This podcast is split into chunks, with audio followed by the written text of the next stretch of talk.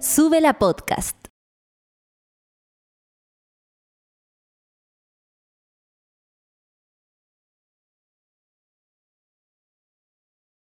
Partimos el día reaccionando a las novedades de Chile y el mundo entero.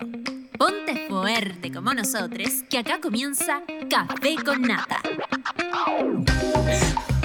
Buen día, monada querida. ¿Cómo están? Bienvenidas, bienvenidos y bienvenides a otro café con nata de día miércoles, ya mitad de semana, ya acaba. Estamos en el ombligo de la semana, resistiendo con sueño, sin sueño. ¿Cómo están? ¿Cómo está la monada querida? Quiero saberlo, quiero leerles, quiero escucharles al más 569 20 90 82 36 con el hashtag Café con Nata y por supuesto en nada más porque no hay caja de preguntas ni nada de esas cosas que tiene la 210. Así que eh, eso, quiero saber cómo están. Octubre está pasando lento, ¿sabes qué? Que estamos a 5 de octubre y yo ya estoy haciendo cálculos monetarios. ¿Cómo estamos con la inflación, monada? Yo me, hice budín para el mes. Para el mes porque así no se puede. Oigan, 9 grados en la capital. Basta de estupideces. ¿Saben qué? Me gusta que, que el tema de conversación, que no solo mío, o quizá es la atención, la atención selectiva, pero venía llegando acá.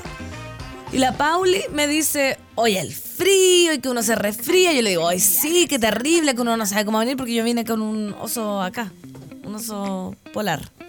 Eh, uno se resfría y después venía llegando otra persona y dice, hola, ¿cómo están? Oye, es que acá resfriada porque el frío, que como quieren que uno no se resfríe, que el frío. Entonces ya es un tema de conversación masivo, los cambios de temperatura, si andáis con la garganta tomada, porque se te destapan las patas, que no sabéis qué ponerte, que ya habíais cambiado las sábanas de polar, que ya habíais cambiado el closet y resulta que nada, 9 grados apenas se sienten con una máxima mezquina, mezquina, rastrera, vil, yo no sé, de 17 grados. Un moco. ¿Qué hago yo con 17 grados? Mira, igual me puse esta chaqueta soplilla que, que, la encontré por ahí. Así que, monada querida, como saben, como siempre, los leo con sus mensajitos, con sus vocecitas preciosas, maravillosas. Queremos saber cómo están. Caro Orellana dice: Muy buenos días, querida monada. Se les extrañó estos días, pero tocó pega en terreno. Hoy toca lo mismo, pero voy por las mías. Va en auto. Así que la radio la pongo yo. Eso, Caro. Qué rico escuchar radio arriba del auto. A mí me encanta y uno va escuchando las noticias y la gente que habla y todas esas cuestiones. Así que si estás en el auto, Caro, preciosa, eh, acá estamos haciendo el aguante. Orfelina dice, buen miércoles, pancito y monos. Buen miércoles, Orfelina. ¿Andas en París o fue un TBT? Porque vi que la Orfelina subió una cuestión en Instagram que estaba así como, hoy, último día en París. ¿Estás en París, Orfelina? ¿O estás haciendo clases? ¿O estás en la calle de París? Por favor, no sé, no sé. Richard, saludos a todos en esta mitad de semana. Ah, esta persona se cuelga, yo creo, del hashtag. No sé si escucha el café con nata. Espero que todo esté a punto hoy y que disfruten este día y de su hashtag cafecito, hashtag Venezuela, hashtag café, hashtag café con nata capaz que lo escuche. Yo no sé, yo no sé si es verdad, si lo escuchará o no lo escuchará, pero bueno, acá todas, todos y todos son bienvenidas. De partida, eh, también quiero partir agradeciendo que mucha gente me ha escrito, ayer me escribió mucha gente que, que empezó a escuchar el café con nata y la 210 y tirándome mucha buena onda, cosa que eh, ha diferido de los otros reemplazos. ¿Se acuerdan que, bueno, no, no voy a llamar no voy a llamar, pero solo voy a decir una palabra, insufrible. ¿Se acuerda cuando me decían insufrible a mí? Bueno, yo sé que uno no es monedita de oro para caerle bien a todo el mundo, pero aquí estamos, acá estamos. No, me ha llegado todavía ese adjetivo calificativo, así que agradecida.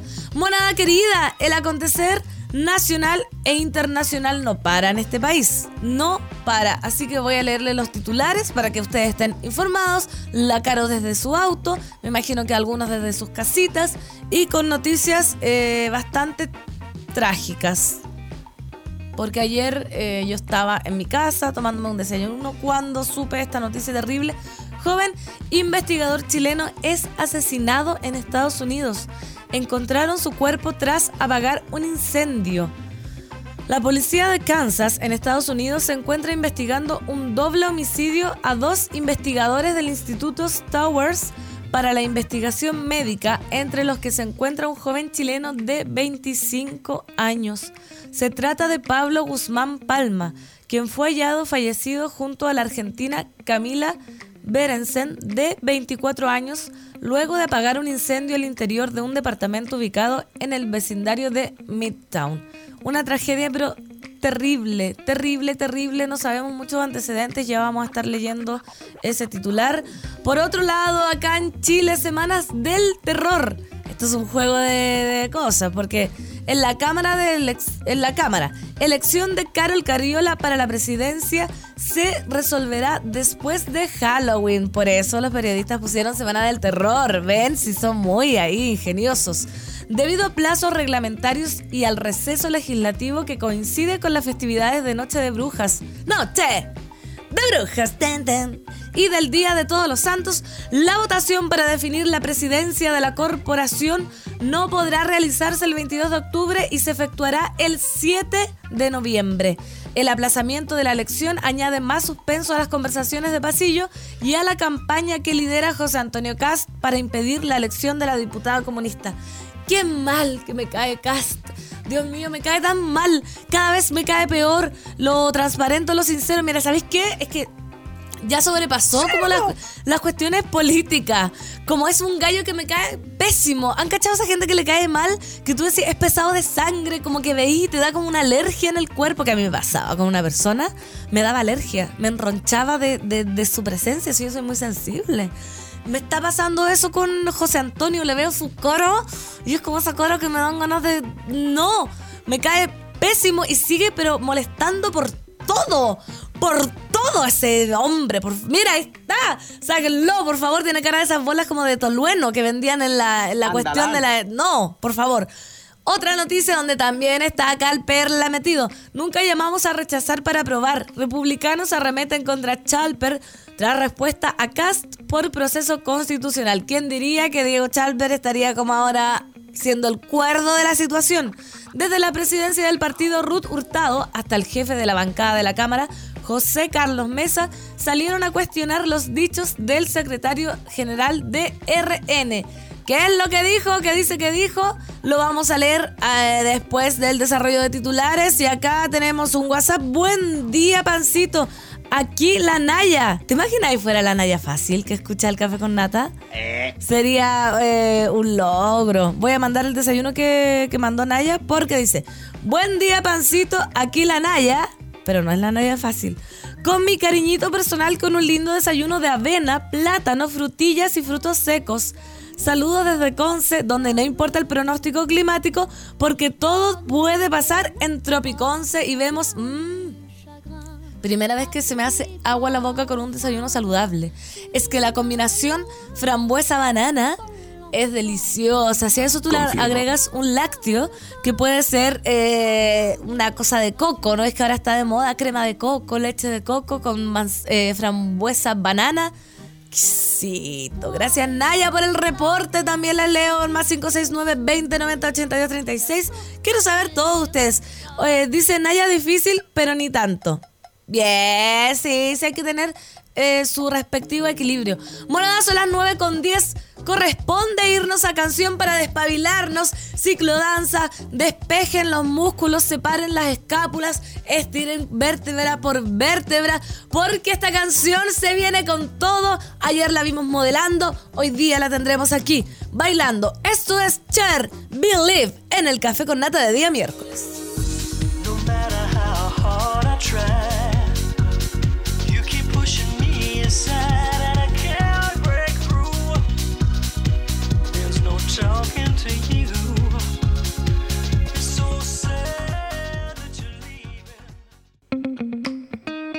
Café con nata. 9 con con 15 minutos y estamos de vuelta haciendo el café con nata de día miércoles. Ya despertando, yo ya desperté. Ayer me dormí a las 11 de la noche, así que estoy pero como tuna, estirándome, teniendo esta, esta vida de monja que le llamo yo, eh, cuidando mi salud y todas esas cosas que se hacen. Oigan, monada, alerta de cumpleañera. Un aplauso y vamos a saludar con todo nuestro corazón. Eso. A una mujer fiel trástica, la Cristi. Hola, Pancito Fernando Toledo. Hola, Monaries. Hoy estoy de cumple. 39 primaveras para mí, así que por fin regálame una receta del epicoté bueno para tener hoy. Que tengan un lindo día. Muy feliz cumpleaños, Cris. Cumpleaños. Feliz. Te deseamos a ti.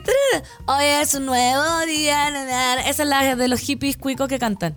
Eh, hoy es un nuevo día y te celebramos. Na, Estás dando una vuelta al sol, no sé qué, no me cesa, me la voy a aprender, me comprometo. Oye, y qué buena pregunta de recetas de picoté de cumpleaños, porque ¿saben qué? ¿No les pasa a veces que van a un cumpleaños y quedan locos con alguna presentación nueva que no habían probado?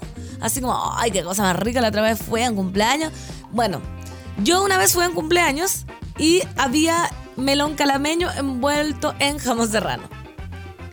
Quisito.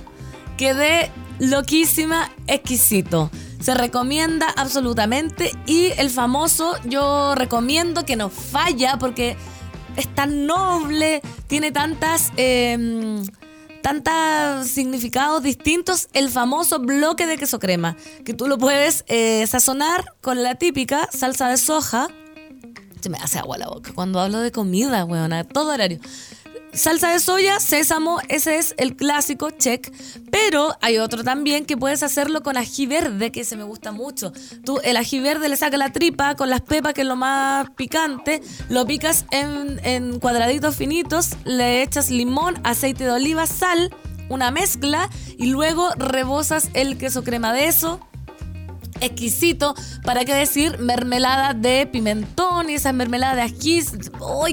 O con cebolla caramelizada. Nunca está de más los hummus que puedes hacer de betarraga, hummus tradicional, etcétera, etcétera. Y porque yo lo dije en la 210, el picoté, que es la callampa azul que es el champiñón. Tú le sacas el tronco, lo rellenas de queso azul y queda pero totalmente exquisito. Y ahí tú con los invitados, pero te vas a lucir, querida Cristi, con estos 39 años. Podría estar toda la mañana si ustedes tienen alguna receta estrella de algún picoté. ¿Sabéis qué rico también? Me acordé. Baba.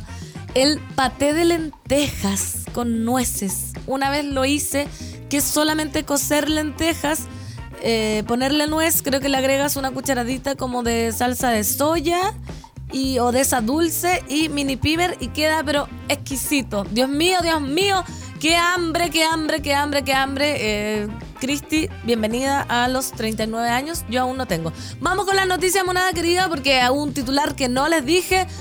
Irina Cara. Manos. Hoy me salió ese más o menos. Beto pueda. de nuevo. Vamos. Irina Cara, manos. Ay, sí. Deja la moneda. Se inicia formalmente innovación de fundaciones de la presidencia. ¿Qué pasó? Nos cuenta Suela la radio, por supuesto, Suela News. La coordinadora sociocultural de la moneda, Irina Caramanos, ratificó hoy que dejará de presidir los directorios de las fundaciones de la presidencia y se realizará un proceso gradual a los ministerios de la mujer y equidad de género, cultura, las artes y el patrimonio y educación. Ahora comienza una etapa de acercamiento paulatina y definitiva de las fundaciones a los ministerios para poder darles estabilidad programática. Esto lo hacemos manteniendo el estatuto laboral y también el carácter de la fundación privada, apuntó. De esta forma, Fundación Integra, Tiempos Nuevos y Chilenter pasarán al Ministerio de Educación. Check. Prodemu al Ministerio de la Mujer y Equidad de Género. Check. Fundación de Orquestas Juveniles e Infantiles de Chile y Artesanías de Chile al Ministerio de las Culturas, check, las artes y el patrimonio. Era el mismo ministerio, check. El rol institucional de primera dama, como lo estamos pensando ahora, terminaría con estas modificaciones institucionales. Así que un aplauso para Irina, obviamente es mucho mejor en mi, en mi perspectiva eso. La militante de Convergencia Social y antropóloga social con estudios en antropología reconoció el trabajo realizado por las esposas de los expresidentes. El valioso trabajo de otras primeras damas dio inicio a todos estos proyectos con rol social y público. Hoy aseguramos su continuidad, continuidad, fortaleciéndolas mediante una mayor coordinación con las carteras sectoriales, dijo Irina Caramanos. Caramanos. Cabe recordar que durante la campaña presidencial, el entonces candidato de Aprueba Dignidad, Gabriel Boric Font, se comprometió a terminar con el cargo de primera dama durante, en caso de ser presidente. Vamos a abolir esa institución y generaremos una instancia que sea transparente en función de méritos y carreras funcionarias y no de lazos de sangre o de afinidad con el presidente, mencionó el 13 de julio del 2021. Lo está cumpliendo totalmente. ¿Qué se viene, monada querida? No existe una fecha clara sobre el cese de sus funciones, sin embargo afirmó que debería ratificarse a fin de este año. O sea, queda muy poquito de lo que se conoce como primera dama en la actualidad. En relación al rol que asumirá tras dejar la coordinación sociocultural de la moneda, Irina Caramanos destacó que continuará respaldando políticamente al presidente Boric, que dijo, este proceso no modifica el que yo sea pareja y compañera del presidente y además militante de un proyecto, así que voy a seguir apoyando a mi presidente y a mi proyecto político de gobierno que de aquí en adelante desde otros lugares. Sin embargo, no desde el espacio institucional del gobierno, dijo Irina. Así que, ves, estamos felices, contentos. No sé cómo estarán ustedes, qué opina monada querida. Acá, uy, nos mandaron unas fotazas de eh, unos picoteos. Voy a mandarlo acá para que nos muestren y para que la Cristi tenga ideas. Acá dice, acá el cumple de mi hermana. Lo más novedoso, el ceviche de champiñón y palmitos. Qué rico. Ah, eso me faltó. Una tabla. Una tabla nunca queda mal absolutamente con nada. Mira, postre. Oye, pero ¿cuántos cumple la hermana? Eso me huele como a, celebración como de cerrada. Hay cachado como los 40, los 35, los... Acá dice, también estoy haciendo postres de Red Velvet. Y tira un audio, a ver.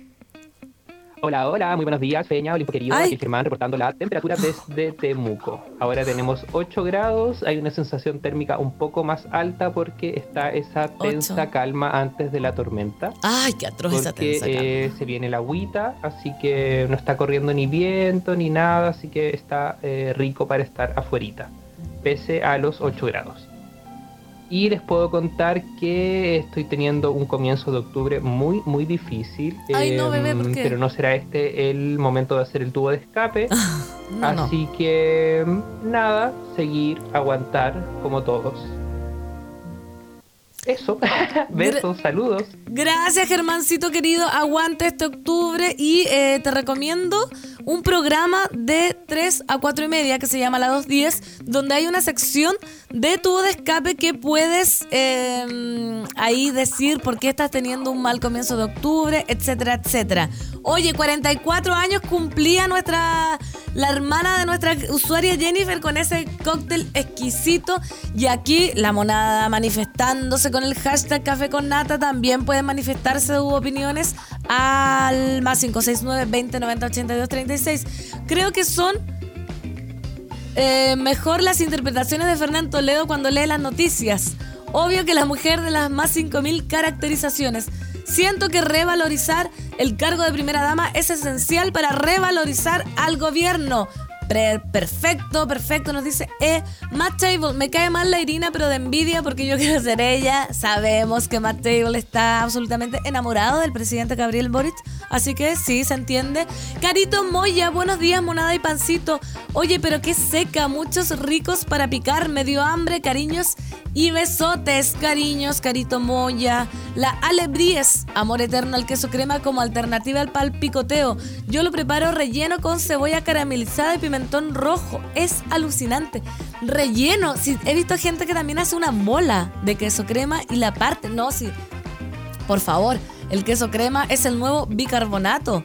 Imagínate. Una mujer filtrástica dice: Gracias, voy por el paté de lentejas, los voy a dejar epaté. Confirmo lo del paté de lentejas, dice Camus.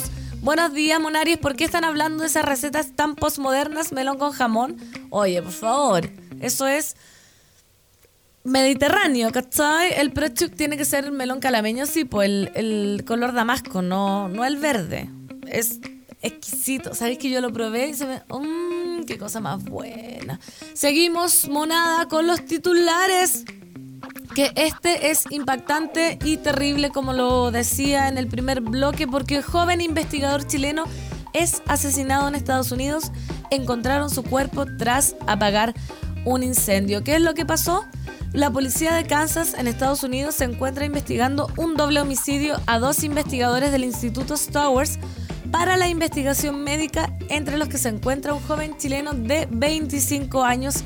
Se trata de Pablo Guzmán Palma, quien fue hallado fallecido junto a la argentina Camila Berensen, de 24 años, luego de apagar un incendio al interior de un departamento ubicado en el vecindario de Midtown. ¿Qué se sabe de este caso? De acuerdo a los medios locales, fue en la madrugada del pasado sábado que personal de bomberos fue llamado por un incendio estructural en Oak Street. La policía de Kansas se reunió con los miembros de departamentos de bomberos de la ciudad quienes detallaron que los jóvenes fueron encontrados después de apagar el fuego con sufrimiento de trauma aparente, siendo declarados muertos en el lugar. Las autoridades están investigando el hecho y se encuentran trabajando en encontrar a los responsables del crimen. ¿Quién era Pablo Guzmán, este joven chileno de 25 años? A través de un comunicado en el Instituto Stowers para la Investigación Médica y la Escuela de Graduados del Instituto Stowers, manifestó Estamos devastados por la trágica muerte de dos de nuestros investigadores predoctorales. Estos investigadores fueron miembros de nuestra clase de 2020 y miembros vibrantes de nuestra comunidad del Instituto Stowers. De acuerdo a la información con la que cuenta la institución, Pablo Guzmán contaba con título profesional y una licenciatura en bioquímica de la Universidad Católica. El chileno había investigado sobre la regeneración de la médula espinal y esperaba centrar sus estudios futuros en cómo las células interpretan e integran varios tipos de señales durante el desarrollo y posiblemente comenzar su propio laboratorio después de completar su PhD y postdoctorado. Detalló el instituto precisando que recientemente fue miembro del laboratorio Gibson en Stower. Los compañeros de clase y la facultad de Guzmán Palma en el instituto lo describen como un alma gentil y con una verdadera pasión por la ciencia y la biología. Le gustaba ver películas y le encantaba la música en vivo. La otra joven que fue encontrada muerta fue Camila Berensen, quien obtuvo una licenciatura en biotecnología de la Universidad de la Empresa y estudió los cambios metabólicos en moscas de la fruta durante dos años. También fue publicada en Scientific Reports. Muy terrible la noticia, monada querida. Ojalá, ojalá, ojalá que se pueda hacer justicia, que se descubra qué pasó. Imagínate la familia estar tan lejos, estar en Chile y enterarse de esta noticia. Vamos a estar atentos a cómo se desarrolla este titular trágico. Mandamos desde acá, desde el Café con Nata, por supuesto, toda la fuerza a su familia en esta situación absolutamente de desconsuelo y de, de, no, no, saber, no saber qué pasó. Así que nada, nada, voy a ir a, a leer al Twitter que la Ale dice, lo único preocupante es que los cargos de fundaciones las tomen políticos corruptos que se roben la plata y fondo de las instituciones que tenía Irinita a cargo. A propósito de lo de la primera dama, Irina Caramanos, que ya dejó el cargo, ya manifestó. Posmo que el melón con jamón es uno de los platos más viejos, dice acá, referente a Matt Taylor que nos increpa. Monada 9 con 29 nos vamos a canción, seguimos con los titulares, seguimos con los audios, los voy a leer, después los voy a escuchar y ahora vamos a bailar con Jessie Ware, Save a Kiss, en el Café con Nata, en Suela.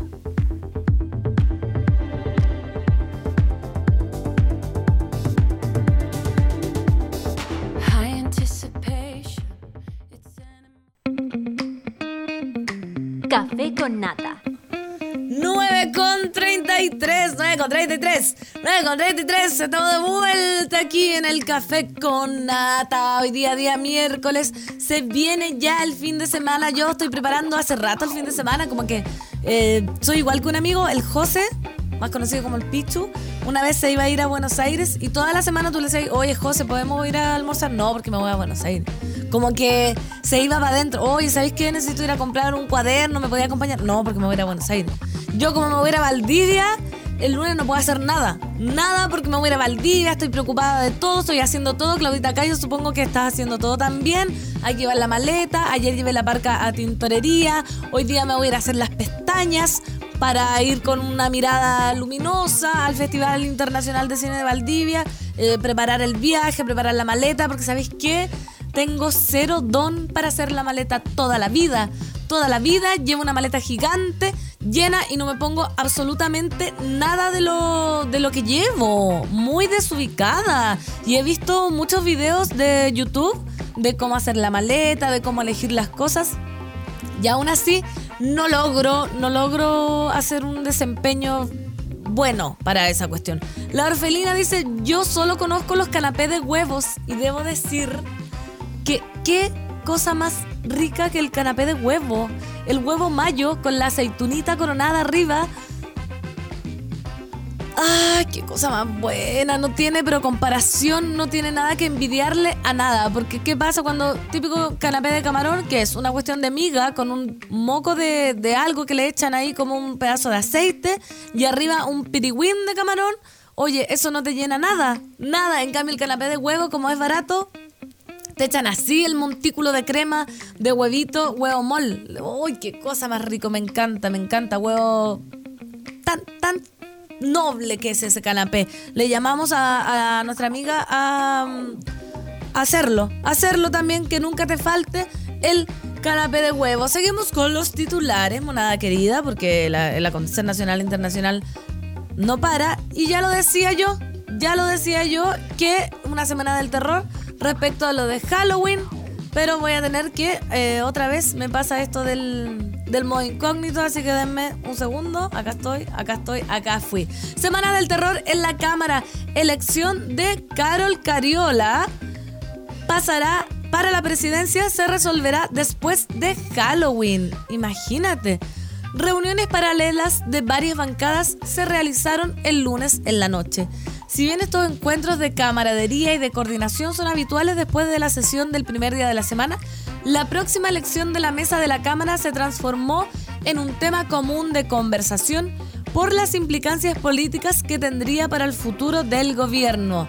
Las dudas y rumores de pasillo que dan cuenta de negociaciones secretas para impedir la elección de la diputada Carol Cariola como nueva presidenta de la Cámara se transformaron en una nueva preocupación política por estos días. El escenario fue condimentado aún más por una ofensiva por redes sociales que desplegó el líder del Partido Republicano, José Antonio Cast. Otra vez. Votar por Carol Cariola como presidenta de la Cámara de Diputados es votar por el apruebo y por todas las ideas refundacionales que fracasaron con la convención. No solo es un pacto administrativo, es una derrota ideológica. Mira, se pone cizañero total el cast, por favor mezclando peras con manzana y poniendo ahí como, ah, pónganse la camiseta. Ello se tradujo en una presión por redes sociales a, legisladores de la DC y del Partido de la Gente para que no apoyen la, a la parlamentaria comunista, comentaron algunos diputados de esos sectores. Yo no sé, acá voy a poner otra vez mis dudas existenciales, monada querida. Pero ya, siempre se ha dicho que la política es cochina, es corrupta, etcétera, etcétera. Yo no sé si es una sensación mía que ahora es cada vez más o será que ahora uno más vieja está como más metida e informada en la política, pero ponte tú, nuestros padres, eh, qué sé yo, con Elwin, con Elwin pasaban estas cosas como de, de la cocina que le llaman, pasaba esto de los dime y direte, de andar como poniendo, sacándole fotocopia a un video y sacándose los trapitos al sol. ¿Se ha encochinado más la política actual? ¿O es que uno cuando más chica, cuando niña, con, con los Frey, con los Elwin, con los lagos incluso no había tanta mala clase política? Pregunta, es, es, una pregunta, no estoy diciendo ni que sí ni que no, pero me, me, parece ahora que la cuestión está ya totalmente demasiado burda y de mal gusto, ¿cachai? Como, como el, el cast que, que, que, se guardó, se guardó, porque de que se guardó, se guardó para la prueba y el rechazo, ahora está pero tirando eh, con ventilador para todos lados, como una cuestión muy farandulera. Según yo y mi sensación es como que ahora estamos como en el peor momento político de lo que tiene que ver con oficialismo y oposición. Antes como que creo había una voluntad más de diálogo, un poco más de compostura. No sé, ahora ya es cualquier cosa. No sé qué sensación le tienen ustedes la, la monariada. Así se dice, la monariada, no sé qué sensación tiene. Si bien el acuerdo administrativo, acuerdo administrativo, contemplaba que el actual presidente de la Cámara, Raúl Soto, renunciara el 21 de octubre y Cariola asumiera al día siguiente, o sea, era una cosa que estaba acordada, para que sepan, ¿cachai? No es como que, etcétera, etcétera. Debido a plazos reglamentarios y a la semana distrital que obliga a realizar un receso legislativo, la votación para definir quién conducirá la institución en el nuevo periodo recién podría realizarse el 7 de noviembre después de la festividad de Halloween y del feriado de Todos los Santos. El acuerdo, que, decía que ahora le tocaba a Cariola, se llegó en marzo pasado por un grupo mayoritario de bancadas y en el que se excluyó a la derecha. No solo establecía una rotación en la presidencia de la Cámara cada 7-8 meses, también distribuía cupos y jefaturas de comisiones legislativas, instancias fundamentales para definir las prioridades y controlar la agenda política. Algunos diputados oficialistas comentaban que sería una calamidad para el gobierno perder el control de la Cámara, ya que la derecha, si es que llega a un acuerdo con el PDG y otros legisladores descolgados, podría imponer una agenda legislativa propia. Que sabéis que antes yo hubiese dicho, ay, no, si no, sí, pero ahora se ve. O sea, lamento decir que, claro, yo fui una eh, ilusa.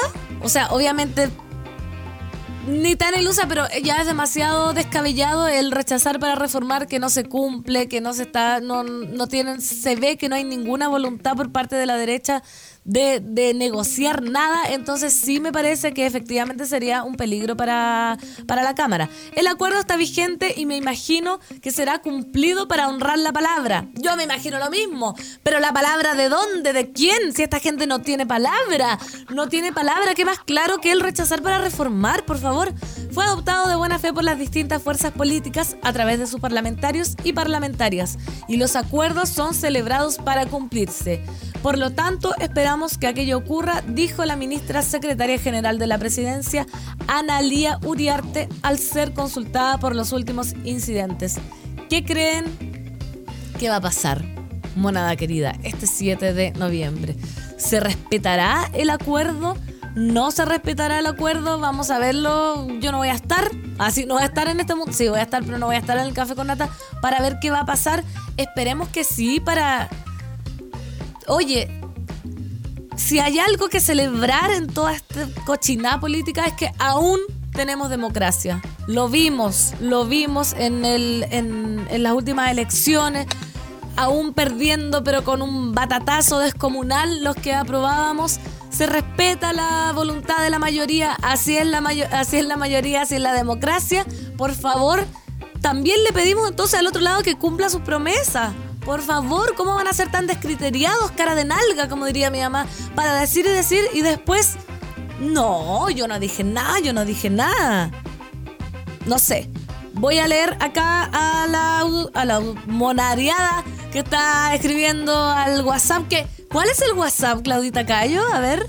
Mira, no lo había pedido. Más 569-2090-8236. Gracias. Aquí hay alguien que mandó sus apreciaciones. Nicole dice, hola Feña, ¿cómo estás? Súper buenos días. Yo creo que era la misma cochinada, pero la diferencia es que ahora hay redes sociales y uno se entera de todo. Antes solo la radio, la TV y la TV. Siempre ha sido manipulada. Saludos monada y abríguense porque hace frío. Gracias Nicole. Ahí ella nos dice que siempre ha sido lo mismo. A ver, ¿qué nos dice Valentina? Hola, Pancito con respecto a lo que dijiste recién, em, el tema de que, se, de que si es que siempre ha sido así de cochina la política, yo pienso que tal vez sí, pero ahora con el tema de las redes sociales tal vez se, se notan más y salen como más cosas. Pero no estoy tan segura de que no haya sido así siempre. Tal vez sí. Un abrazo. Que tengan un muy buen miércoles. Abracitos, querida Valentina. ¿Serán las redes sociales entonces que uno dice que, que uno está más pendiente de todo? ¿Habrán llegado para, para bien o para mal las redes sociales? Porque ¿sabéis qué? ¿Será, ¿Será eso? ¿Será eso que ahora estamos como más conscientes de que nos están eh, engañando, ¿cachai? Como, mm, no sé, Respecto la, de la posibilidad de estar obligados a realizar la elección a inicios de noviembre, Barrera señaló que es un tema que pretenden revisar ya que no es lo que nosotros queremos, pero es el reglamento. Estamos en un escenario muy incierto. Como bancada tenemos que respetar el acuerdo administrativo. Eso pasa por elegir a Carol Cariola como nueva presidenta de la Cámara, pero con el correr de los días hemos ido viendo que hay partidos como el PDG que están en la incertidumbre. Voces de pasillos dicen que ya tendría un acuerdo con otras colectividades, dijo el jefe del comité independiente, Cristian Tapia. O sea, se están cocinando acuerdos por debajo. Se viene, pero de un cuanto hay de, de, de teleserie, de, dimes y diretes. Voy a leer a la monada que está en el Twitter con el hashtag Café con Nata, opinando también de esta noticia desde el pate de lentejas hasta las noticias que estoy hablando ahora. Andy San Juan dice, recién llegando, estoy algo colgada del tema que hablan, pero me engancha ahora mismo, saludos. Bienvenida Andy, mira, estamos hablando ahora de la política, que yo decía que tengo la sensación que cada vez es más corrupta, pero la monada me está diciendo que creen que tiene que ver con la información que llega ahora. Carito Moya dice, yo siento que siempre ha sido bien sucia pero ahora con todo esto de las redes sociales y acceso a la información inmediata, nos enteramos de todas las cosas, incluso de los detalles más cagüineros. ¿Sabéis quién podría hablar de esto? Mi mamá. Mi mamá la Yanara, que fue elegida concejala una vez en Putaendo por el Partido Socialista en esa época que ella se eh, enfiló, se dice, enfiló en sus líneas eh, para tener el apoyo del partido que ya se, iba a tirar independiente. Y claro, pasó, me dijo María Fernandita, yo nunca había visto algo tan sucio, de verdad es muy sucio y puede que sí, porque antes cualquier persona podía inventar algo, oiga, la concejala hizo esto y esa persona le creía, no había como desmentir, no había nada más como, como decir, oye, esto es verdad, esto es mentira. La gente que le daba su apoyo después se hizo, si te he visto no me acuerdo. Pero igual, ella salió airosa porque la llanara. Juchuba dice, también estoy de cumpleaños este mes, el 23 pero pagaría porque me hicieran esos picoteos, como que mi imaginación no aparece para crear cositas ricas así.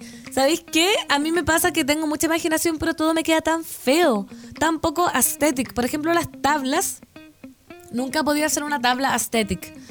Pero hay hasta, hay videos, hay tutoriales la través de cómo cortar queso para que te quede ordenado, ¿cachai? Como es impresionante. Bueno, está Pinterest o en Google puedes buscar ideas para cumpleaños, etcétera, etcétera. Kika Sosa, yo creo que la política siempre ha sido sucia. Lo que pasa es que ahora nos enteramos más rápido por redes sociales. Mira, acá la monada abriéndome los ojos. Ale Lavis la clase política siempre ha sido igual, incluso ahora es más soft, porque antes había más secreterío. Ahora es burdo porque habemos un porcentaje que buscamos e investigamos. Hemos aprendido a hacerlo también, pero siento que, todos que todo es igual desde que se fundó Chile. Mira, Carlita, Buenos días, monada. Les escucho en el podcast ya que esta semana empecé a cuidar a mi sobrinita. Un abrazo a todos y buena semana. Qué linda, Carlita. Un saludo para la sobrinita que va a escuchar el podcast. Depende de qué edad tiene la sobrinita, le recomiendo que escuche la dos días también. Germán, siempre fue así de rasca, pero no lo sabíamos. Los libros que he leído sobre la trastienda de la política de esos años hablan N de la cocina y de la cochinada. También, ¿qué opinan que hablen de la cocina? La otra vez salió como varios cocineros diciendo ya basta de comparar esta suciedad de la cocina política con nosotros que no tenemos nada que ver. Le encuentro toda la razón. Acá en, en el WhatsApp, Pancito Preciosa, te escucho en altavoz desde mi celu, desde un lugar hermosito Parque Cultural Ex Cárcel en Valpito, tomándome un café rapidito, ya que a las 10 comienza una clase de danza. Que tengas un excelente miércoles, mitad de semana. Qué entretenida amiga, qué entretenido estar en la Ex Cárcel, tomándose un café, que venga una clase de danza. Exquisita. Mira, carajera Roxana. Buen día, el café con nata. Saludos, Fernán Toledo. Te he escuchado desde el cambio de mando con la nata. Muchas gracias, mona. Tenía que opinar del queso crema. Es muy rico el ajo asado mm, mezclado con queso crema para un picoteo, con pan de molde tostado. ¡Qué cosa más buena! Imagínate el queso crema, la versatilidad. Ya quisiera una tener esa versatilidad como el queso crema. Cazadores de mitos de nuevo. ¿Qué hace en particular el presidente de la Cámara? ¿O es un cargo de poder nada más? Otra vez Matt Table poniéndonos eh, dudas, planteándonos dudas, a ver si hay acá alguien. Mira, la decadente con brillo no ha estado tuiteando hoy, esperemos que esté bien, porque ya siempre nos explica todo. Me dio hambre y ese canapé que le echan como salsa americana.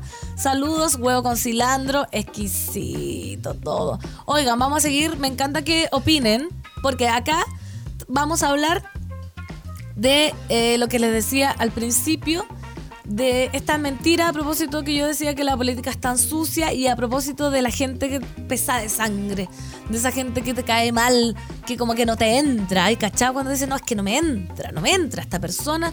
Yo, cast.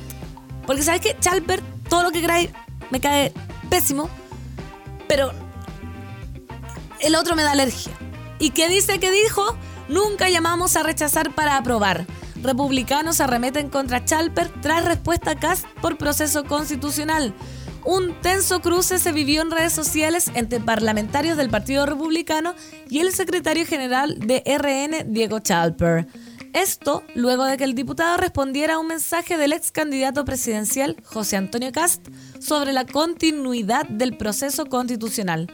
Todo comenzó cuando el ex timonel de los republicanos manifestó en Twitter, no sé ahora, Quítenle el Twitter, por favor, al cast. Quítenle el Twitter. ¿Qué dijo?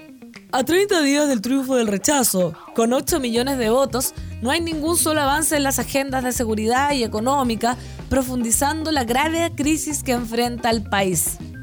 El gobierno, la izquierda y Chile Vamos negociando una nueva convención y los chilenos postergados, agregó el ex parlamentario. Oye, si ya, ya perdiste, ya. Tras eso, Diego Chalper respondió, invitamos a dirigentes políticos a honrar el rechazo a la por una mejor. ¿Quién diría? ¿Quién diría que el Diego iba a decir eso? Republicanos fue parte y no erigirse como un analista externo. Hay que asumir responsabilidad, no aprovecharse del resultado transversal, participar del diálogo y no quedarse en discurso simplista, inició el diputado RN. ¿Y qué le respondieron? ¿Qué le respondieron? Vamos a ver. Eh, Ruth Hurtado dijo, efectivamente digo Chalper, pero una mejor para nosotros es que esto se radique, habilite y debata y sancione en el Congreso, con un posterior plebiscito de salida, pero nos vamos a apoyar y repetir una fórmula que ya fracasó. Es tiempo que el Congreso asuma su responsabilidad, expuso Timonel y quien se fue más en la bola, obviamente, fue Johannes Kaiser, que, ¿qué le dijo a Chalper? La rechazamos por una mejor. Y la actual es mucho mejor que la propuesta por la convención, cosa que comprendió el 63% de los chilenos. ¿Reformas? Reformemos, mejoremos, pero que no me vengan a decir que esta constitución es peor que la rechazada del 4 de septiembre. O sea, no cumpliendo sus promesas, aferrándose, pero como guagua recién nacida, a la pechuga de la constitución de 1980 que estuvimos no a punto de cambiar porque en realidad fue bastante mm, avasallador el triunfo del rechazo. Pero esto no quedó ahí, ya que el jefe de la bancada de diputados republicanos, José Carlos Mesa, también se hizo parte de este cruce de declaraciones y expuso honramos nuestra palabra con la gente que está por mejorar lo que existe para no caer nuevamente en la aventura de una convención constitucional. Simplista es pensar que las urgencias sociales se solucionarán con un nuevo acuerdo político. Así que quieren quedarse ahí quietecitos, quietecitos, buscando cómo acomodar el lenguaje, rechazamos por una mejor y la actual es mejor que la otra, etcétera, etcétera. Sorpresa, No, señores, se veía venir. A ver qué dicen acá. Buen día, Pancito. Buen día. ¿Cómo estás? Bien, Yo, ¿y tú? con respecto a, a los políticos, solamente debo citar al gran filósofo Dewey. Ah, Nunca espero nada de ustedes y aún así logran decepcionarme. Un abrazo, nos vemos. Gracias, Gabriel. Aquí, hola Pancito por acá, Carolina, te escucho desde la oficina. Ayer tuvimos un dilema con un compañero que es terrible y hoy evadiendo con audífonos y contigo la vida. Abracitos y gracias para ti. ¡Ay, qué linda! ¡Arriba la vida! Se cambió la hora a negro. ¡Qué bacán! Ah, me encantan las sorpresas. Cass y Chalper, qué dupla, me dolió el estómago solo con escuchar sus apellidos. Así estamos. Ale Lavis, igual como que este país se atrapa en un problema y descuida el resto. No legislan más de una cosa a la vez. Son un chiste estos huevones. Cuando volvió la democracia, dice Cris- Cristi Farías, mis papás participaron en campañas políticas y se ven cosas muy turbias.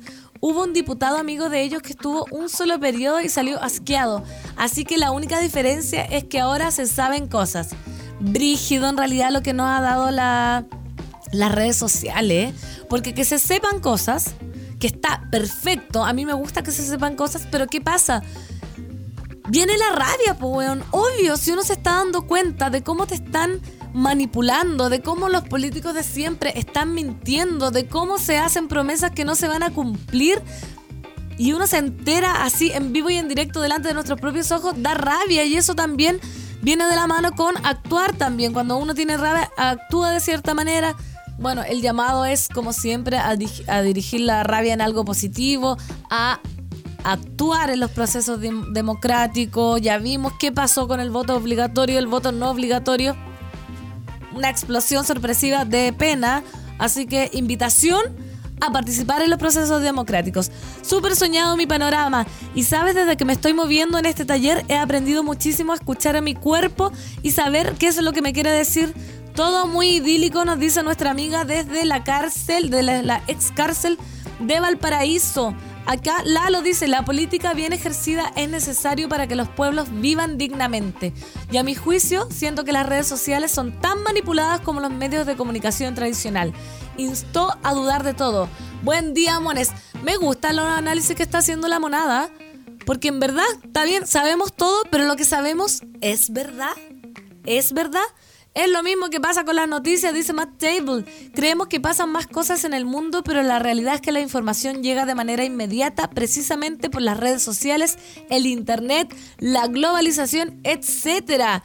Brígido, estamos sobreinformados, tenemos que saber hacer filtros porque de lo contrario, pero nos vamos a ir a la B pensando en todo lo que nos llega rápidamente se acuerdan que incluso la, la noticia, a veces nos llegan noticias antes que las propias noticias. Cuando la matrona Clau nos contó eso del auto de la Serena, después yo lo vi en el matinal. Imagínate.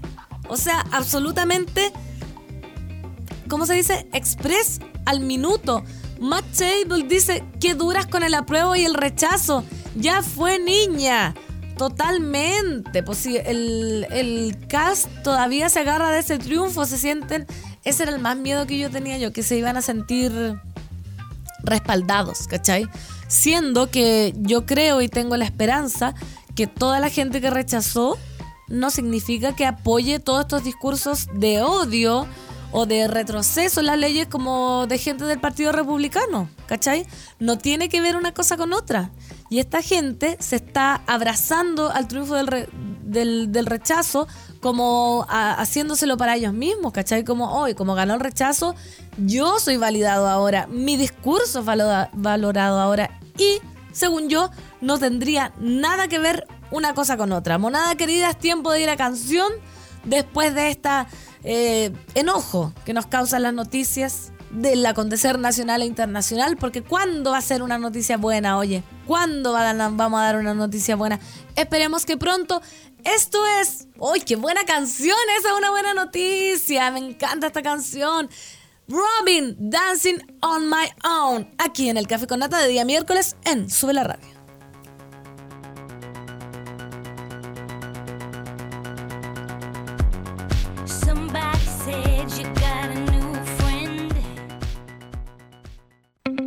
Ya estamos de vuelta en Café con Nata. 10 con 3 minutos estamos de vuelta haciendo el último bloque y final del Café con Nata, pero les quiero invitar a que no se separen de la sintonía de Sube la Radio porque a las 11 y media viene Satélite Pop con Claudita Cayo, un aplauso gigante. Después seguimos con Isidora Ursúa con Caceritas, un aplauso gigante también. Y a las 3 de la tarde Nicolás Montenegro y quien les habla Fernanda Toledo en la 210, el programa mejor evaluado por Sube la Radio y después viene hoy día miércoles del amor según a las cuatro y media con Vicente Gutiérrez y Camila Gutiérrez. Hoy día van a hacer el amor según Anita. Anita, que no me vaya a volver, sé que lo sé, a volver. Esa es Anita que patentó el movimiento. Eh, para abajo, no sé cómo decirlo. Y por supuesto, ya lo venimos adelantando toda la semana porque en octubre el cine vuelve a las salas. Vuelve el Festival Internacional de Cine de Valdivia. Vuelve a disfrutar de los clásicos del futuro del 10 al 16 de octubre solo en Valdivia. Compra tu abono en ficvaldivia.cl e infórmate sobre las funciones gratuitas gratuitas, cine y más. Música al aire libre de un cuanto hay en Valdivia. Nos vemos allá, nos vamos acá con Sube la Radio. Así que infórmense, vayan a ficvaldivia.cl. Y ahora. Ya nos movilizamos para impulsar un montón de cambios. En este año decisivo seguimos siendo protagonistas. El panel feminista de Café con Nata es presentado por Corporación Humanas y el Observatorio de Género y Equidad. Nada sin nosotras. Hola Isabel, buenos días. ¿Cómo estás? Bienvenida. Estamos con Isabel Beloc. ¿Está, bien pronunciado? ¿Beloc o Belloc? Sí, sí, sí, sí, perfecto. Beloc, bienvenida. Ella es politóloga uruguaya brasileña que nos viene acá a aclarar un poco el panorama. Isabel, le voy a contar un poco a los auditores por qué nos visita hoy. Porque bueno, monada querida, ustedes saben, todos estamos pendientes de las elecciones porque Lula da Silva y Jair Bolsonaro se medirán en una segunda vuelta eleccionaria por la presidencia de Brasil. El buen desempeño del candidato de la ultraderecha superó las encuestas previas y a su propia afirmación infundada de que hay una máquina de fraude dentro del Tribunal Electoral. Eh, queremos saber cómo fue la participación e incidencia de las mujeres y disidencias en esta elección y cuán importante será en segunda vuelta todo esto. Así que para eso estamos con Isabel Velot, abogada, magíster en género y políticas de la igualdad. Y antes de empezar, Isabel, de analizar este tema tan em, fuerte, potente, porque ¿sabéis qué? Todos los chilenos estábamos muy pendientes, que era, era raro, pero yo veía a todos mis amigos, estábamos en la misma queremos pedirte una recomendación de película, serie o documental que consideres relevante para la lucha feminista, Isabel, antes de empezar con la entrevista como tal. Eh, buenos días, Fernanda. Muchas gracias por, la invitación. Un gusto estar aquí eh, y charlar un poquito con las hermanas y hermanos de Chile. Eh, la verdad que me encantó la invitación. Eh, bueno, ayer cuando charlaba con, con Clau, eh, que me invitaba y me, pedía una sugerencia de algo, yo no traje una película ni una serie, yo traje eh, algo que me ha impactado mucho, que me, me atraviesa bastante como investigadora de la, del área de la representación política eh, que es la Declaración de las Mujeres Afrodescendientes e Indígenas de América Latina en la decimotercera Conferencia Regional de la Mujer. Esto me atraviesa mucho como investigadora porque soy una mujer blanca e investigo la participación de las mujeres en el poder público. Y esta declaración es preciosa, es un llamado al reconocimiento, eh, un llamado a la conciencia de las mujeres blancas eh, que nos entendemos como eh, un modelo hegemónico de mujer. Y en mi área, en esta declaración, ellas dijo, ¿puedo leer un, pedacito? por, supuesto, y después nos dicen dónde, dónde encontrarla. Sí, sí, sí, sí, les mando toda la información. Eh, en lo que tiene que ver con mi área, mi objeto de investigación, esta declaración dice, estas mujeres eh, afrodescendientes e indígenas de América Latina en esta conferencia regional nos dicen a nosotras, mujeres blancas, eh, nos hacen un llamado en la, área de la política que dice que se garantice nuestra representación como mujeres afrodescendientes e indígenas en los espacios de toma de decisiones públicas y diseños de políticas públicas específicas, es decir, que la paridad también sea un hecho para nosotras.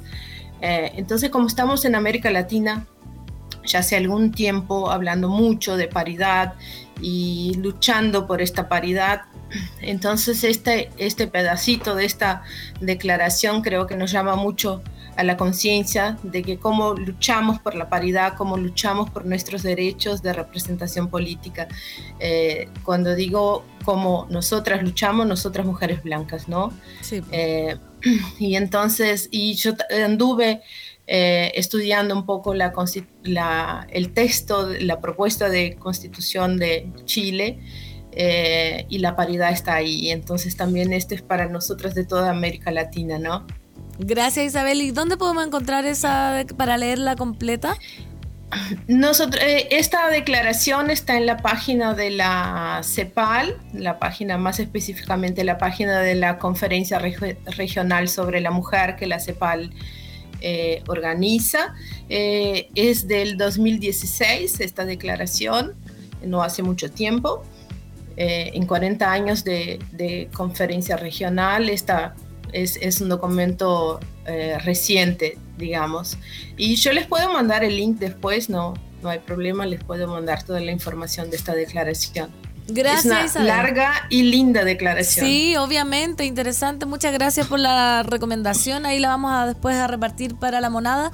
Isabel, lo que nos convoca y preguntarte a ti cómo viviste, porque para contextualizar un poco, Lula da Silva logró el 48.33 de los votos versus Jair Bolsonaro que logró el 43.28 y como te decía, nosotros acá en Chile estuvimos eh, muy pendientes de esta noticia, pero no hemos hablado con nadie que está allá en Brasil. Entonces, primero, saber cómo describirías el ambiente político Lula versus Bolsonaro eh, en la primera vuelta. ¿Cómo, ¿Cómo estaba allá? ¿Cómo estaba el ambiente? Eh, bueno, eh, primero que es eh, una elección histórica, histórica en el sentido de las fuerzas que se ponen en esta elección. estas dos fuerzas estuvieron todo el tiempo disputando la escena política y no solo en la campaña electoral, sino mucho antes. digamos que por lo menos desde el 2016, cuando eh, Dilma sufre el, golpe y, la, le hacen el impeachment. Eh, estas dos fuerzas están en la escena política. Histórica por algunos datos.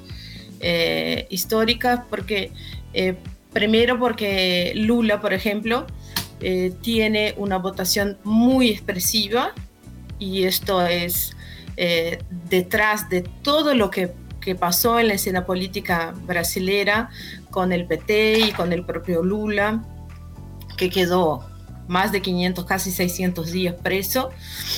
Eh, entonces esto es un, un, fato histórico, ¿no? Había muchos, muchos análisis desde que Lula fue preso de que el PT se iba a deshacer y no pasó así.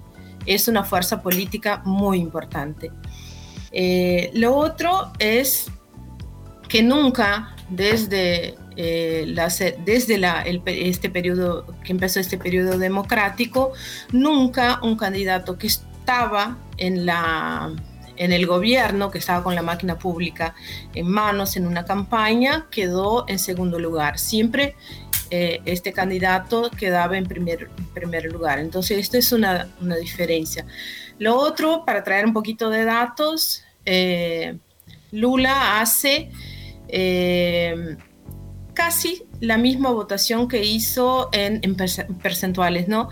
Casi la misma votación que hizo en el 2006, cuando se reeligió, ¿no? Cuando eh, concurrió a la, segunda, a la segunda vez. Entonces es una para hablar en datos, esto es una elección histórica porque hay algunas diferencias que se alejan de la tendencia de lo que había, de, lo que venía pasando, ¿no?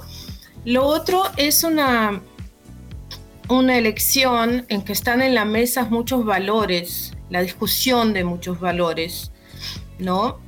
Y una elección en que las fake news eh, dominaron la escena.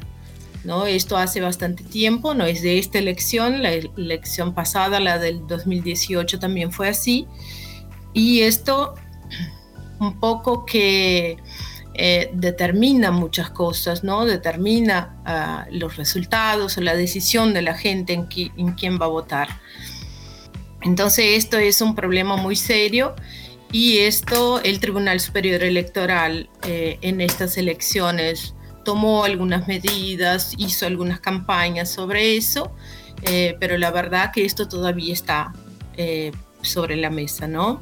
Muy parecido también, Isabela, a lo que pasó acá con la última elección del plebiscito donde fue impresionante la cantidad de fake news que invadieron totalmente todos los medios. Como que uno tendería a pensar que las fake news son para hoy, o quizás medio independiente, o yo me invento mi página web, pero incluso medios oficiales que entregaban información confusa y uno ahí como que se siente un poco eh, desesperanzado a merced de las fuerzas políticas que al final uno dice, quiénes somos nosotros, estamos ahí bajo el yugo de, los medios, pero también quiero hacer un hincapié sobre, porque es imposible no, no recordar el movimiento El No, o sí, sé que mm, de mujeres en contra de Bolsonaro el 2018 que buscaba eh, evitar de tener presidente a esta persona que de ultra, de ultraderecha digo que representaba totalmente un discurso homofóbico totalmente no propiciaba la igualdad de género. ¿Cómo se involucraron las mujeres esta vez, eh, la mujer y la disidencia en esta primera vuelta? ¿Cómo viste tú a, ese grupo de gente? Eh, bueno, eh, desde el punto de vista de las encuestas, todo el tiempo, toda la campaña, todas las encuestas daban que las disidencias, las mujeres, la población negra, la población más pobre, tenía una preferencia por Lula. Y esto dice bastante. Eh, y aquí quiero hacer una, aclaración que las encuestas no, no acertaron los resultados. ¿No? daban, eh, un, casi, daban un 50% por lo menos para Lula de votos válidos eh, y por vuelta de 34, 35% para Bolsonaro. Hay una explicación de, las, de los institutos de encuesta. Este es un tema ahora en la mesa porque eh, la verdad que no acertaron, pero hay un primer, un primer análisis de esos institutos que a última hora votos de Simón Tebet, que estaba en tercero, y de Ciro Gómez, que, estaba que, que llegaron, llegó en cuarto, eh, que a última hora parte de estos votos migraron para Bolsonaro. Entonces, esta es una primera explicación. Lo que, eh, ¿Y por qué podría haber pasado eso, perdón? Como por qué a última hora uno va a cambiar el voto y decidir, ya, este voto que era para Ciro va a ir para Bolsonaro? Eh, lo que dicen los institutos de encuesta son que es que eh, esta parte de estos, de estos votantes eh, para impedir que Lula ganara en, primera vuelta.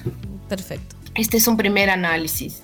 Eh, muchos análisis serán realizados seguros sobre este tema de las encuestas y, de los métodos. Entonces, este es muy reciente, no se puede afirmar nada respecto de la metodología o si eh, hicieron bien o hicieron mal los, institutos. Pero es un tema que está desde el domingo de noche, cuando salen los resultados, este es un tema que está muy presente en la,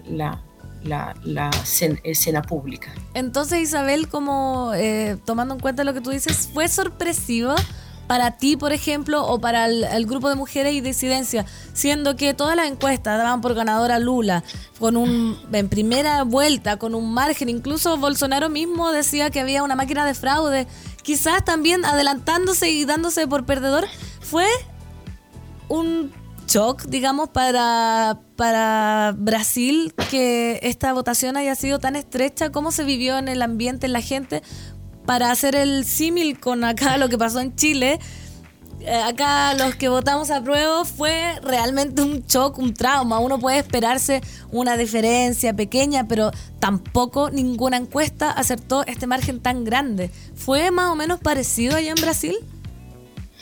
Eh, sí, yo te diría que sí. Eh, del, lado que de, la gente que vota a Lula, sí fue una decepción, porque pese a que las encuestas nunca dijeron, nunca afirmaron Lula gana en primera vuelta, eh, sí, había una expectativa porque las encuestas daban 49, 50, eh, entonces había una expectativa grande, pero eh, si vas a ver, 48% es muy cerca del 49, ¿no? lo que pasó fue, fueron estos votos que ninguna encuesta logró eh, identificar para Bolsonaro. Y la explicación es esta de que algunos votos de la, la tercera y el cuarto eh, colocado que migraron para Bolsonaro. Por otro lado, empiezan a aparecer algunas noticias de de la gente que votó a Bolsonaro que también se decepcionó porque había eh, una, difusión de noticias que Bolsonaro, y él mismo lo decía, que ganaría con un 60% la primera vuelta. Entonces hay decepción para todos lados. Es como lo que eh, hablábamos, cada uno ve la noticia que quiere, cree lo que quiere. Es, terrible, terrible mantenerse como en el, en el medio. O sea, decepción de, de todos lados. Se hablaba, Isabel, también del, del, sector más conservador de Brasil, que podríamos haber dicho como que ese sacó fuerza o se organizaron, como tú misma dijiste, que los votos de los otros dos candidatos que iban en tercera y cuarta opción se fueron para Jair Bolsonaro en una especie de como hagamos lo que sea para que no salga Lula. Pero me gustaría hablar de lo que se de lo que significó, que también lo contamos acá en el Café con Nata, la elección de Erika Hilton del Partido Socialismo y Libertad y Duda Salabert del Partido Democrático Laborista con cerca de 208 mil votos, las primeras diputadas trans en la historia de Brasil. ¿Qué lectura haces tú de este resultado en particular? ¿Cómo una incluso fue a votar con chaleco antibalas? ¿Cómo se condice esto con el conservadurismo que ganó por otro lado eh, lo de Bolsonaro? ¿Cómo haces tú la lectura de esta elección de las dos primeras mujeres trans? Eh, bueno, este es otro hecho histórico de esta elección. Eh, como dices, nunca, nunca tuvimos personas trans en la Cámara Federal. esto, por un lado, es un, dato muy importante porque sí trae una diversidad que no teníamos, que en la Cámara, la Cámara, el Congreso Nacional como un todo, es un lugar de hombres blancos y heteronormativos. Eh, mujeres, afrodescendientes, indígenas, eh, personas trans, están sub, sub, sub, sub representadas eh, en niveles, niveles muy bajos de representación. En respeto de las mujeres trans o hombres trans, Brasil no tiene ninguna política pública, no tiene ninguna cota, ninguna acción pública que eh, impulse estas candidaturas o esta representación. Entonces es histórico que dos mujeres trans eh, logren llegar a la, Cámara Federal. Eh, que se necesitan muchos votos, muchos votos. Si vas a ver, son en Brasil entero, son 150 millones de personas votantes, es mucha gente. Muchísimo. Las dos candidatas ya venían de mandatos anteriores en sus estados, hicieron mandatos, mandatos preciosos, eh, muy activos y muy eh, combatientes en, todo lo que significa esta resistencia al conservadurismo. Son sin duda ninguna dos eh, representantes de esta resistencia, ¿no? Duda, como, como hablabas, tuvo que ir a votar con un chaleco antibalas porque viene recibiendo amenazas de muerte y son amenazas muy fuertes y muy peligrosas. Ella incluso anda con eh, guardaespaldas de la Policía Federal. y no es de ahora, de esta elección, es de antes. Entonces es de cuando ya estaba en su primer mandato en su, en su ciudad, ¿no? Eh, entonces, sí, sin duda es muy fuerte, sí, es muy fuerte. Eh, pero sin duda ninguna es una victoria tremenda eh, de la diversidad de las mujeres trans. Incluso Erika Hilton es una mujer negra trans. Entonces esto dice mucho también eh, de una representatividad que hay en la sociedad, que existe en la sociedad y que no hay en la política. Entonces, esto es como eh, romper una barrera, ¿no? Eh, pese a que siempre estamos diciendo aquí en Brasil que las mujeres negras en especial están diciendo en Brasil, estamos cansados de ser la primera en tal lugar, la primera en hacer tal cosa, porque la población de mujeres negras, por ejemplo, eh, es la mayor parcela de la población, es un 28% de la población y llegan muy poco los espacios de poder. Esto eh, rescata un poco la declaración que les leí hace un, hace un, rato, ¿no? Entonces, pero sin duda ninguna es romper una barrera y llevar esta, estas pautas y esta agenda a la Cámara Federal, que es al fin y al cabo donde se decide la vida de todas las personas, ¿no?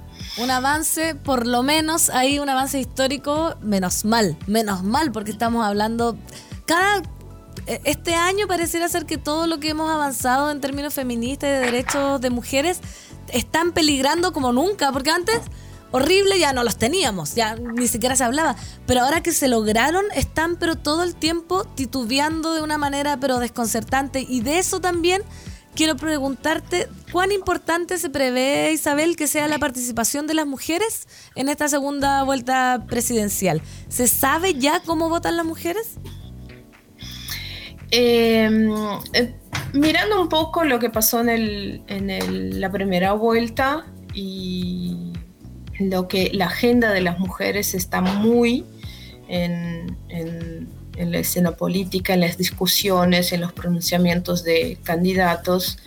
Eh, esto me parece que es un tema que va a eh, definir mucha cosa. Eh, no todo, pero mucha cosa. Entonces me parece que este es un voto que los candidatos, en, la primera vuelta los candidatos ya disputaron el voto de las mujeres y ahora en la segunda vuelta no va a ser distinto porque esto es un tema que está sobre la mesa. Eh, a mí me parece, por las encuestas de la primera vuelta, las mujeres tienen una tendencia a votar más en Lula que en Bolsonaro. Pero esto está en disputa. Esto está eh, siendo muy discutido y conforme sea eh, conforme estos candidatos logren convencer a las mujeres, esto eh, va es lo que va a definir. Y les queda bien poco para convencerlas, porque es a finales de octubre la... El 30. El 30 de octubre la segunda vuelta. Sí. sí, 25 días. Nada, nada. Oye Isabel, agradecerte eh, la entrevista. No sé si quieres decir algo, palabras al cierre. ¿Qué esperas? Sí. Una recomendación. Dinos nomás. Micrófono sí, quiero decir, eh, quiero decir una cosa. Brasil tiene una ley de cuotas que garantiza un 30% de mujeres en candidaturas, no en escaños, eh, no en, asientos. Eh, la Cámara Federal, que es que tiene 50, 513 escaños, del 2018, la última elección para esta, las mujeres eh, lograron aumentar su representación de 15% en 2018 para 18% en 2022. Esto es una, una, conquista de un 3% que no se puede eh, ignorar, pero eh, todavía estamos muy lejos, muy, muy lejos. Eh, entonces, nuestra cota, por ejemplo, que es en candidatura, ya se ve que no funciona, no funciona. Entonces, creo que este es una, un, dato para tener en cuenta. Claro que en Brasil principalmente, porque eh, está dentro de su sistema eh, electoral y, y político, pero para América Latina, donde hoy lo que discutimos es la paridad y la democracia paritaria, ¿no? Entonces, eh, la mitad de las poblaciones de América Latina es de mujeres, entonces o tenemos la garantía de estar en estos espacios representadas conforme nuestra proporción eh, poblacional o estaremos siempre luchando, siempre luchando y llegando mucho menos, porque la política es un espacio hecho hace siglos por y para hombres blancos cis normativos. Eh, también la otra cosa es en relación a las poblaciones indígenas, afrodescendientes, a la diversidad, que también eh, tienen una subrepresentación y no tienen garantía ninguna por lo menos desde el poder público, de esta representación conforme eh, su proporción poblacional, ¿no? Entonces, yo creo que esas cosas todas son para pensar. Eh, ¿Qué democracia queremos? ¿Qué democracia eh, vamos a tener? ¿En qué tipo de democracia?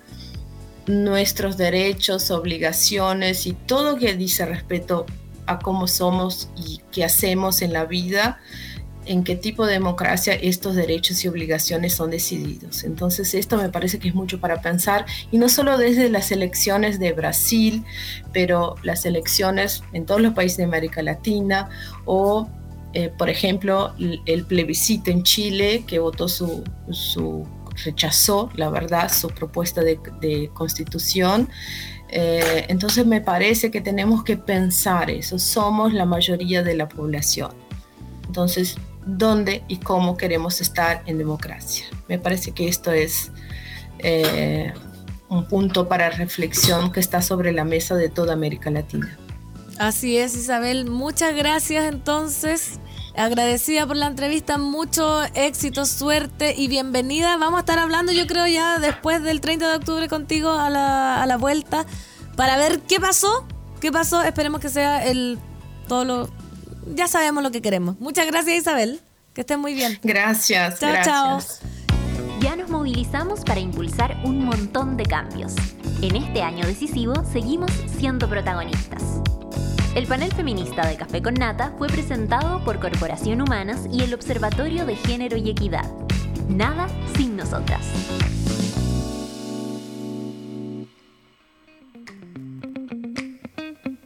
Eso fue, monada querida, el café con nada del día de hoy. Gran entrevistada a Isabel Beloc desde Brasil mismo. Nos vemos a la tarde, en la 2.10. Nos vemos mañana en el café con nata. Gracias por la sintonía. Nos vemos, les quiero. Chao, chao.